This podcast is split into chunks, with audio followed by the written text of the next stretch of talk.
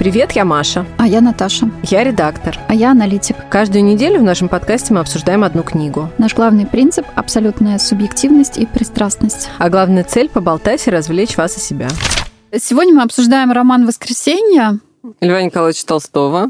Он писал его на протяжении 10 лет, а мы его слушали с трудом на протяжении 20 часов. Да. Нам дался дело. с трудом. Это было тяжелое. Лучше, сразу скажем, лучше Анна Каренина. Ну да, да, тут надо сказать, что там хоть э, кто-то получает удовольствие в этой книге. Здесь не получает ни удовольствия никто. Я не знаю, Толстой получил удовольствие от написания. Вот вопрос. Мы хотим обсудить сначала вот эти 20 часов и в чем же святость. Следующая тема. Было ли перерождение? Вообще, с чем связано название романа? Воскресился там хоть кто-нибудь? Вроде нет. Ну, не совсем. Да, обсудим. Дальше э, мы хотим обсудить тему секса в этой книжке. Она там присутствует. Ее там нельзя не, не заметить, потому что э, главная героиня олицетворения. Да, но да, но там своеобразны, конечно, Льва Николаевича взгляды, и на это тоже. Да, очень своеобразно. Нич, ничто не, не обойдено вниманием гения. Этому он тоже уделил достаточно внимания. И закончим э, тем, как э, цитата из Геккельбери Фина связана с романом Толстого «Воскресенье». Да, ассоциативный ряд сработал. Окей, итак, 20 часов. Было очень тяжело. Очень, очень тяжело, да, правда. Льва Толстого «Три больших романа» — это самый короткий из них. Но не самый легкий. Э, значит, суть в следующем. Э, главный герой романа князь Дмитрий Нехлюдов. Роман начинается с того, что он должен выполнить свой гражданский долг и э, быть присяжным в суде. И вот он приходит в суд, и рассматривается дело убийства, в котором обвиняются три человека. Двое слуг из гостиницы и проститутка. Ну, я не буду даже, на самом деле, рассказывать суть этого уголовного дела. В общем, дело в том, что там погиб купец, и вот эти трое трое подозреваемых, э, присяжные должны решить, кто из них вот э, принял участие в отравлении. Все присяжные приходят к выводу, что виноваты двое слуг, а проститутка не виновата. Но поскольку они неправильно формулируют свое вот это заключение, то ее тоже присуждают к четырем годам каторги. Так вот, а дело в том, что в этой проститутке князь Нехлюдов узнает свою первую любовь. Там была такая история, что она из э, простых крестьян, ее в свое время взяли на воспитание его тетушки. Она росла у них в доме, они дали ей образование, воспитание. В общем, ну, она была как их такая воспитанница. И князь Нехлюдов в юности, опять же, ну, они примерно одного возраста, он ее совсем чуть-чуть постарше, они были очень юные, невинные, прекрасные, познакомились вот в деревне, между ними вспыхнула любовь, и вроде как все было тоже, опять же, невинно и прекрасно, но в какой-то момент он поступил в армию и уезжал на войну, и, в общем, э, между ними произошел секс, после чего он уехал на войну, а она оказалась беременна, и дальше, собственно, вся ее жизнь пошла по наклонной, потому что, ну, естественно, внебрачный ребенок, покровительницы ее выгнали, она там скиталась между разными мужчинами, любовниками там и так далее, а дело в том, что, видимо, она очень привлекательна внешне, поэтому отбоя от кавалеров у нее не было, и, в общем, э, в итоге она попала в публичный дом где она, собственно, работала довольно долгое время, пока с ней не случилась вот эта история, когда один из ее клиентов э, умер, потому что она случайно отравила его ядом, который ей подсунули. А жизнь князя Нехлюдова тем временем, наоборот, шла вверх. Он э, сделал карьеру в армии, потом он ушел из армии, жил блестящей, такой праздной, благополучной жизнью в Петербурге, нет, в Москве. И в тот момент, когда он как раз пошел в суд, он колебался, стоит ли ему делать предложение, тоже великосветской барышне, которая была в него влюблена, и он вроде как вот тоже она ему нравилась, и вот это вот такая вот у него такая э, шикарная великосветская жизнь, где он думает, жениться ему или не жениться, а вот его бывшая первая любовь Катюша Маслова тем временем борется за свою судьбу в суде. Но, тем не менее, значит, ее приговаривают к четырем годам каторги, и тут э, с князем Нехлюдовым происходит духовный кризис, ну, и он на самом деле понимает, что причина всех ее несчастий изначально э, это он, потому что это он ее совратил и бросил в юности. И он решает искупить свою вину, добиваться, во-первых, ее оправдания, потому что она должна была быть оправдана, потому что она не виновата действительно в этом преступлении.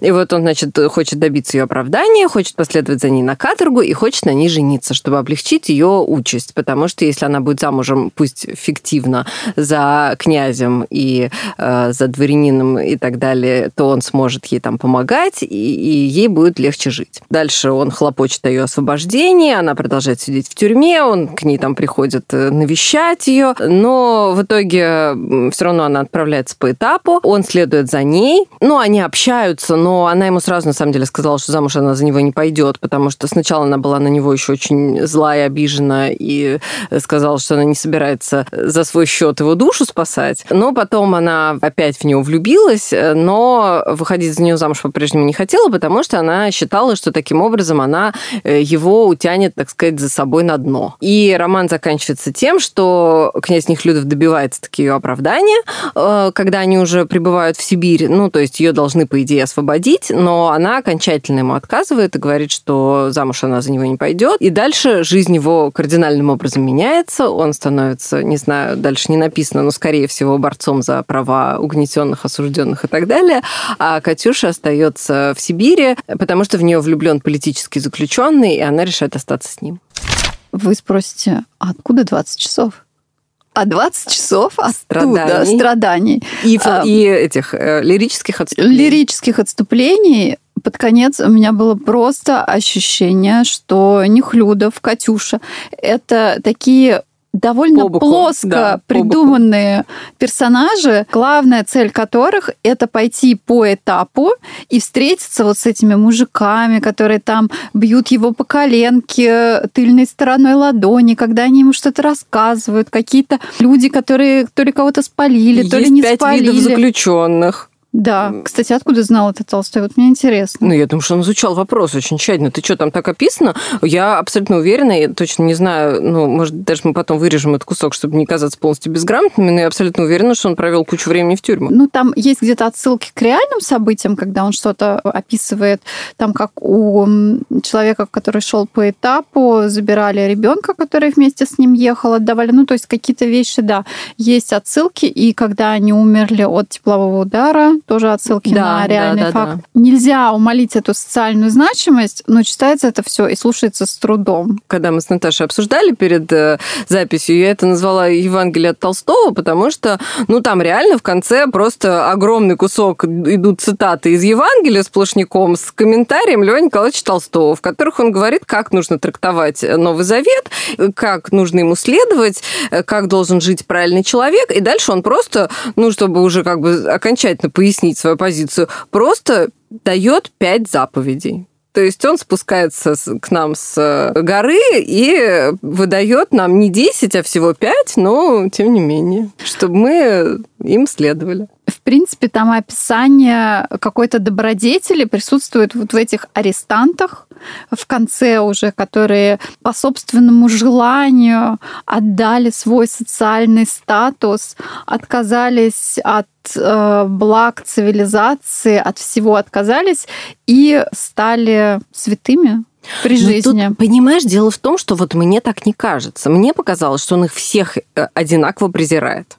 Вот Они всех, никто из них не стал Львом Толстым. Абс... Нет, просто тут э, вот кажется, да, что логично, ну, предположить, как нас там, не знаю, опять же, может быть, это э, какой-то, знаешь, печать, оставленная школьным каким-то вот этим вот, э, то, что нам в школе рассказывали про литературу, что обязательно противопоставление должно быть, что вот если, значит, Есть конфликт. дворянство плохое, то вот эти вот политические заключенные и там уголовники должны быть хорошие. А на самом деле здесь я этого не увидела, если честно. Мне показалось, что он равно с Подожди, презрением... а вот это Мария Павловна или как ее звали? Ну, он, да, какие-то, он перечисляет какие-то положительные моменты. Но в целом такое ощущение, что он к ним испытывает такое же презрение, как и ко всем остальным. Ну, то есть просто вот у меня было испытывал такое. презрение. Да, то есть он их... Да, он говорит, что у кого-то из них есть какие-то положительные качества. И у уголовников, которые там... Ну вот уголовник, который идет с этой своей дочкой, он тоже же, получается, ее любит, о ней заботится и так далее. И вот эти революционеры тоже вроде как заботятся друг о друге, и вроде есть у них какие-то положительные качества,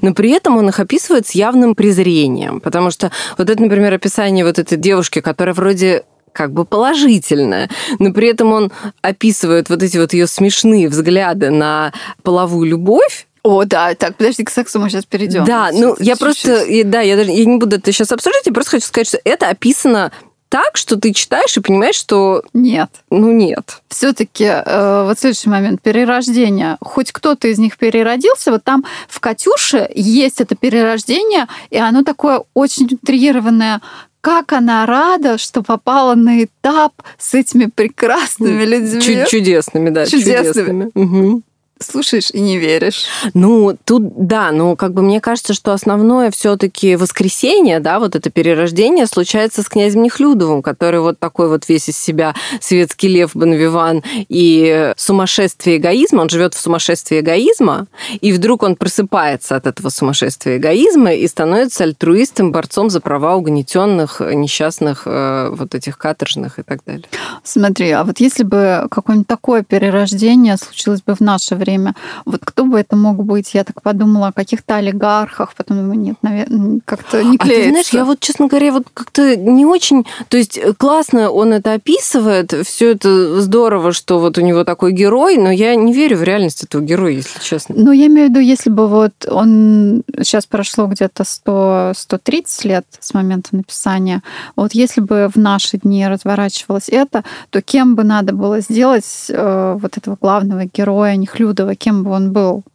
Я вот даже не знаю, кто это.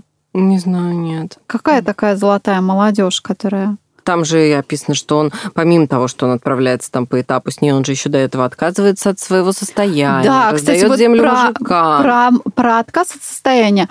Вот это еще идея, ну, кроме того, что да, идея, должна ли быть земля в частной собственности или не должна быть, она, конечно, наверное, в какие-то умы занимает и сегодня. Я не знаю, просто меня лично не занимает. Не очень, да. Дайте кусочек, все будет хорошо. Я крестьян даже крепостных не буду держать.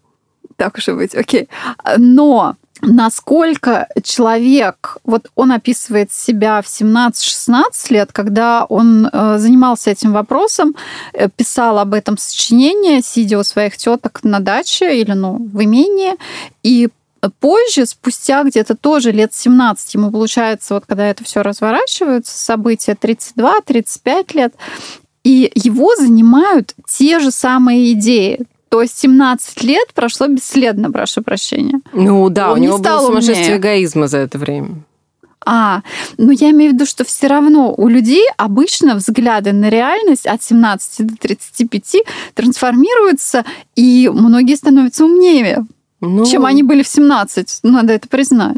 Ну, а тут вот да, тут другое. Тут у него получается, что не то, чтобы он там стал умнее, глупее или еще что-то, а то, что он а, вот когда был молод и невинен, вот тогда он был, значит, молодец. А потом он развратился, впал в сумасшествие эгоизма, опять же. Потом он проснулся от него, воскресился и вернулся к первоначальному своему состоянию. Уменьшив свое состояние в два раза, но все же не отказавшись от денег. Да. Ну, да. Что ты себе оставил? Ну, не, ну он и не претендовал на то, что он Франциск Ассизский. Он как бы так, это... Light version? Да, да, да, да.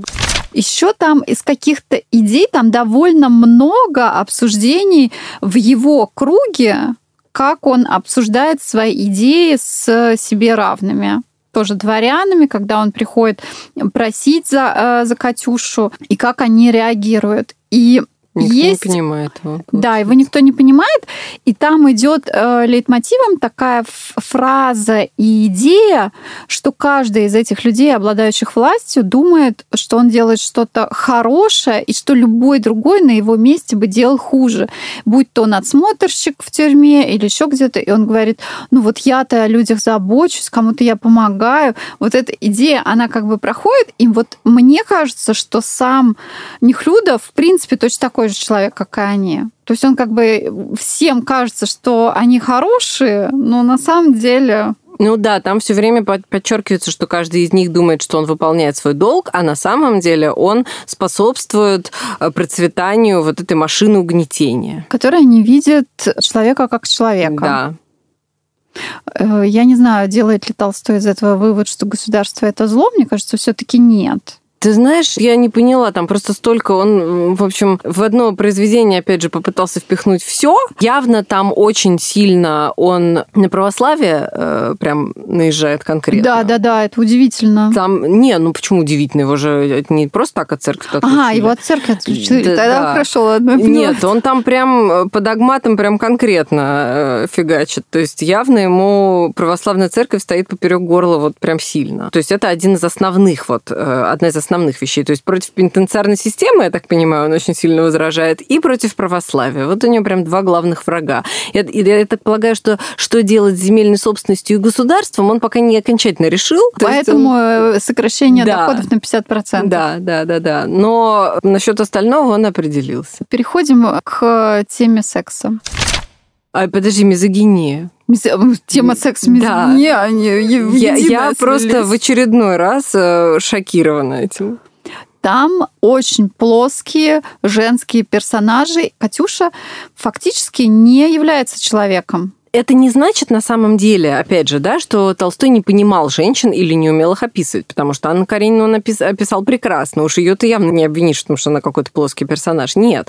Но вот здесь его презрение к женщинам, оно прям очень сильно показано, потому что все женщины, которые здесь есть, они глупые, смешные, ну, смешные в таком плохом смысле, да, то есть, что они, ну, явно э, неполноценны, вот так я бы сказала. Там даже, помнишь, есть такой эпизод, вот после которого, который я прям уж совсем думаю, ну, класс, даже, то есть, вот с детства уже все.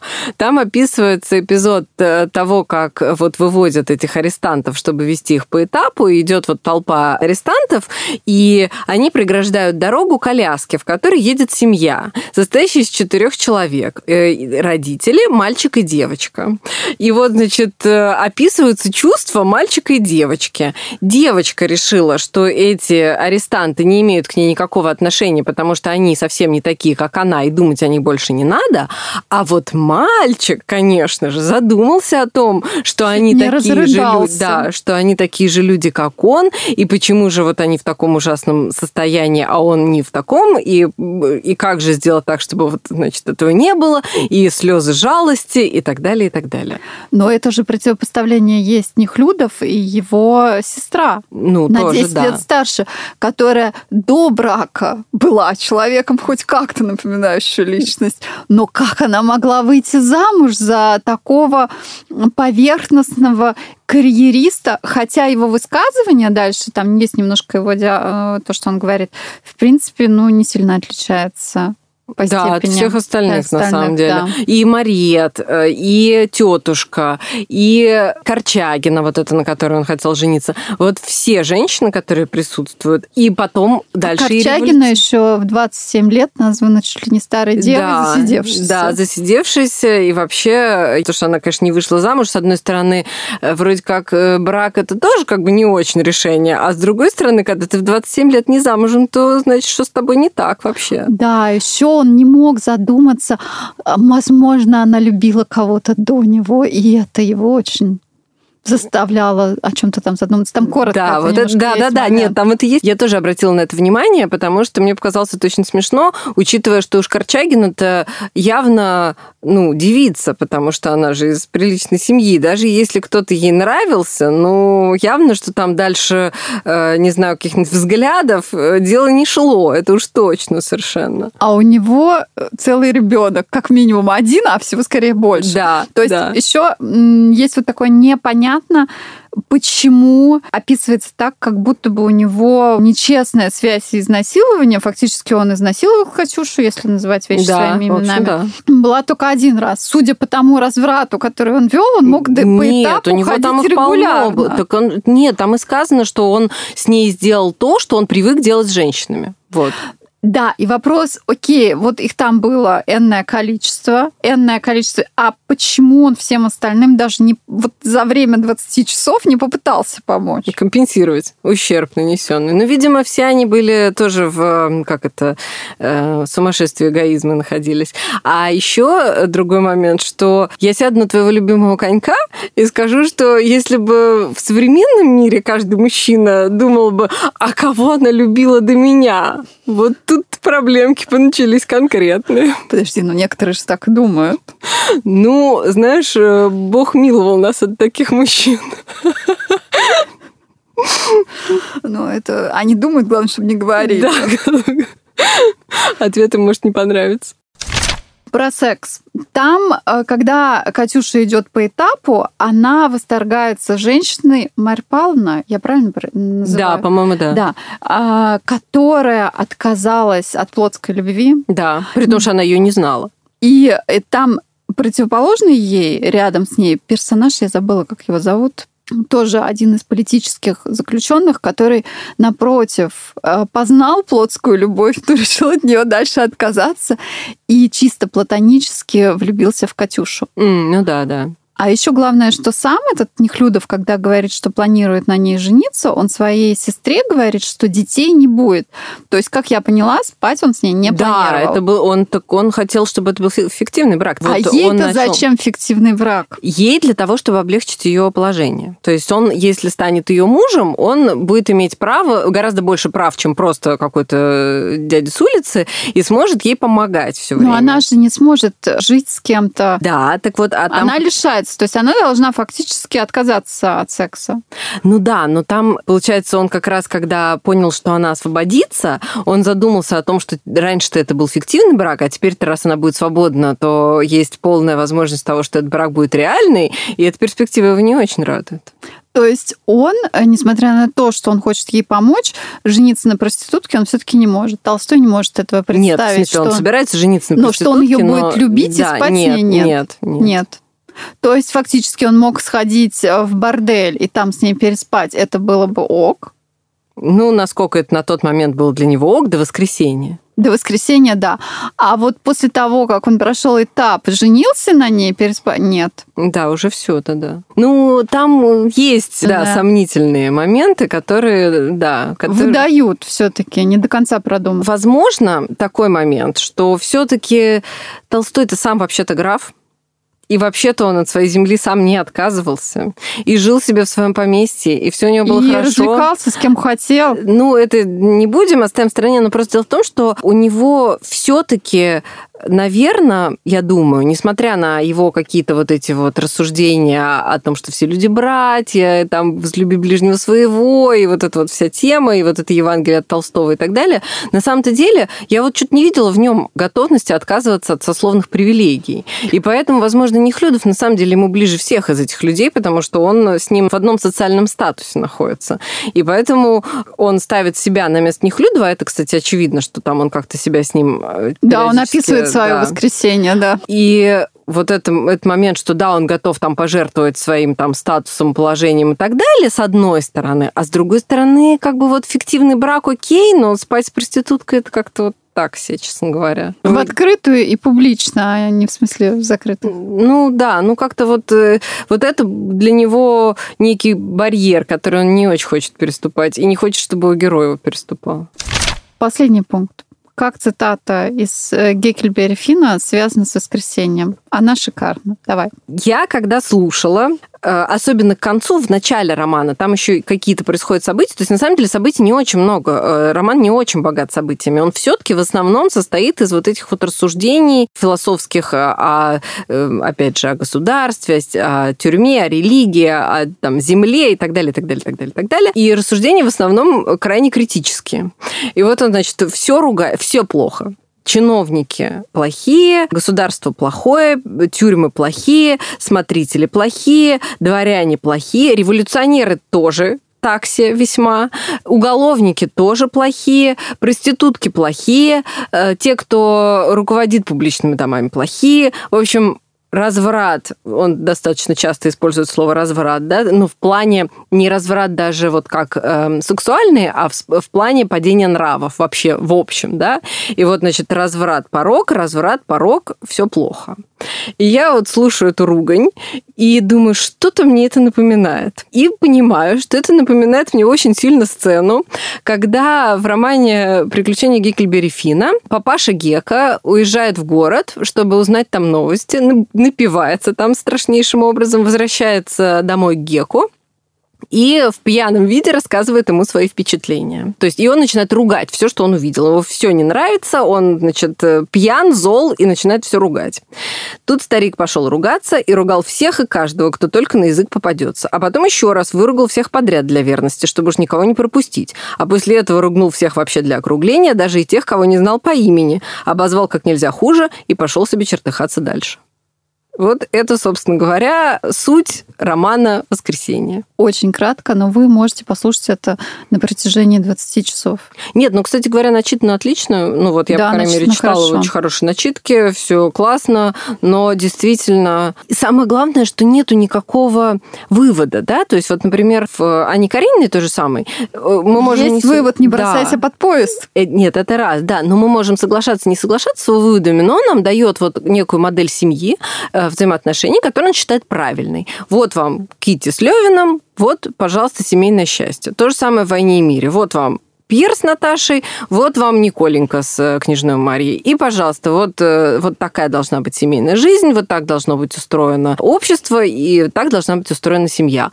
А тут ну, все плохо, мы поняли. Он просто не смог довести до этого, потому что он выбрал героиней проститутку, а потом он понял, что не может их поженить. Мне кажется, у него был план, просто он не смог. Ну да, то есть вот некое такое воскресение в вакууме происходит с этим Нехлюдовым, и все. И дальше ты не понимаешь, что, как бы, с чем он его оставляет. Ну окей, он духовно переродился, наверное. И Я что? вот не верю в духовное перерождение просто. Ну съездил ну, да, в Сибирь. Да, съездил в Сибирь. Ну, Сибирь посмотрел. Что, читайте Льва Толстого? Нет, ну, конечно, все равно в любом случае читайте Льва Толстого, он великолепен. В любом случае, э, конечно, по-прежнему вот эта глубина того, как он описывает э, чувства, мысли людей, она, конечно, поражает все равно. Но есть... в этом случае только Нехлюдова. Как он описывает мысли Катюши, как-то наивничок. Ну, немножко, да, возможно. Но в целом, конечно, в любом случае это роман гения, это прекрасно, великолепный язык и так далее, и так далее. Э, конечно, читайте «Воскресенье», но не ожидайте, что оно вас обрадует. Спасибо, что дослушали до конца. Ставьте лайки и подписывайтесь на наш телеграм-канал, который тоже называется «Книжный клатч». До встречи через неделю.